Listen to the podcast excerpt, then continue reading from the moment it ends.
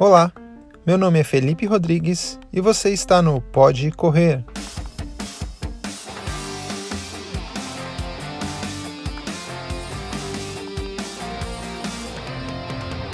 Bom dia, boa tarde, boa noite, pessoal. Tudo certo? Vamos lá ao, se eu não me engano, sétimo episódio do Pode Correr. Hoje um assunto um pouquinho polêmico, que é sobre aquele questionamento que a gente às vezes faz, né? Será que fulano é um corredor? Eu posso me considerar um corredor? O que é preciso para ser considerado um corredor? Você precisa fazer uma prova? Você precisa correr uma maratona? Você precisa treinar todo dia? O que é preciso para as pessoas falarem que você é um corredor? Mas antes da gente entrar nesse tema, antes da gente entrar no tema do, do podcast, eu gostaria de pedir para vocês, se vocês ainda não seguem o podcast Pode Correr aí no seu aplicativo, com certeza tem uma forma, tem um mecanismo de você seguir ou você dar um like ou um joinha aí no seu aplicativo e automaticamente você começa a receber as notificações de quando a gente publicar um novo programa, um novo episódio aqui do Pode Correr. E também isso é importante para que os aplicativos, as plataformas consigam ranquear o podcast e ele ser divulgado, ele aparecer para mais pessoas nas buscas orgânicas aí dos aplicativos. Então, vamos dar um seguir aí no Pode Correr, por favor, e ajudar aqui o Felipe na divulgação e na disseminação desse conteúdo. Vamos voltar lá agora ao assunto, ao assunto desse podcast. E eu vou dar a minha opinião. Eu acredito em, em eu tenho uma, uma linha de pensamento referente a esse questionamento. Para mim, Felipe Rodrigues, o que é ser um corredor? ser um corredor, é, não necessariamente você precisa ter feito provas, não necessariamente você precisa ter feito meias maratonas, maratonas, ter chego em um número é, um número cabalístico de, de, de eventos que você tenha participado. Não, não é nada disso. Para mim, para você ser um corredor, basta você ter inserido a corrida na sua vida, no seu dia a dia. E o que, que eu quero dizer com isso e eu vou explicar para vocês. Basicamente, é quando você sempre quando você treina ou quando você vai trabalhar ou quando você acorda de manhã, você pensa em encaixar a corrida no seu dia a dia. De que forma? Ah, eu estou saindo para trabalhar, mas eu tenho que treinar em tal horário.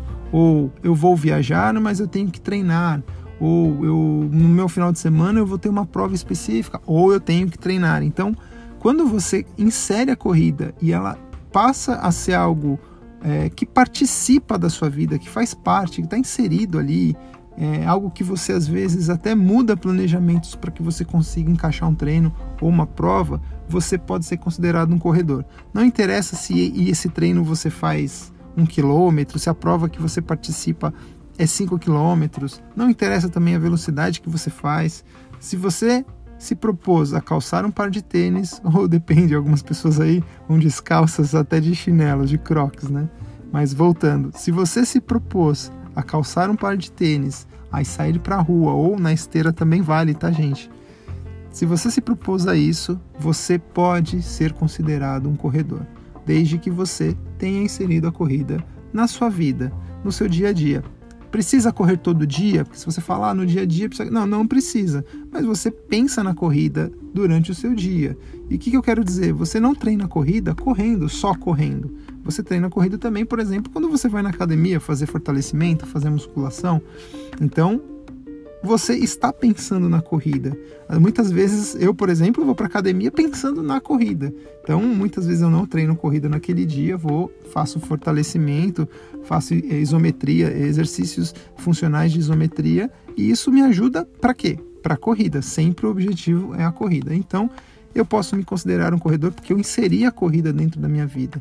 E você, se você inseriu a corrida dentro da sua vida de alguma forma, independente do grau, independente é, da quantidade de vezes que você faz isso na semana, no dia, você é considerado um corredor.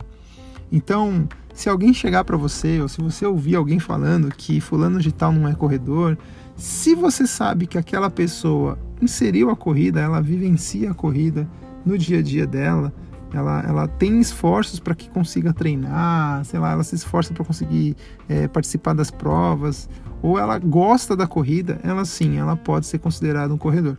Essa é a minha opinião. Lógico, a gente tem gra graus de corredores diferentes, corredores avançados, amadores, rápidos, lentos, mas todos eles são corredores. Então, essa é a minha opinião. Beleza?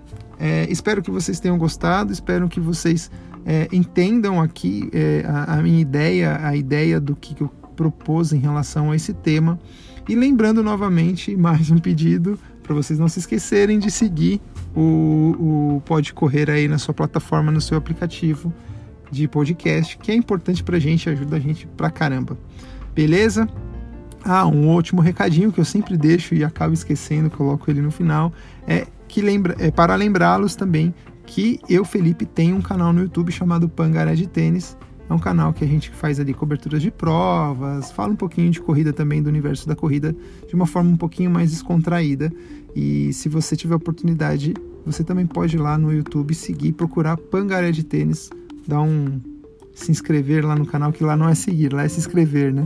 E também dá um like em algum vídeo que você goste, ativa o sininho também lá para poder receber a notificação quando lá a gente publicar um novo vídeo, um novo conteúdo. Eu tento publicar vídeos toda semana, é difícil, é muito mais difícil do que fazer podcast, porém a gente está lá conseguindo manter o conteúdo ativo.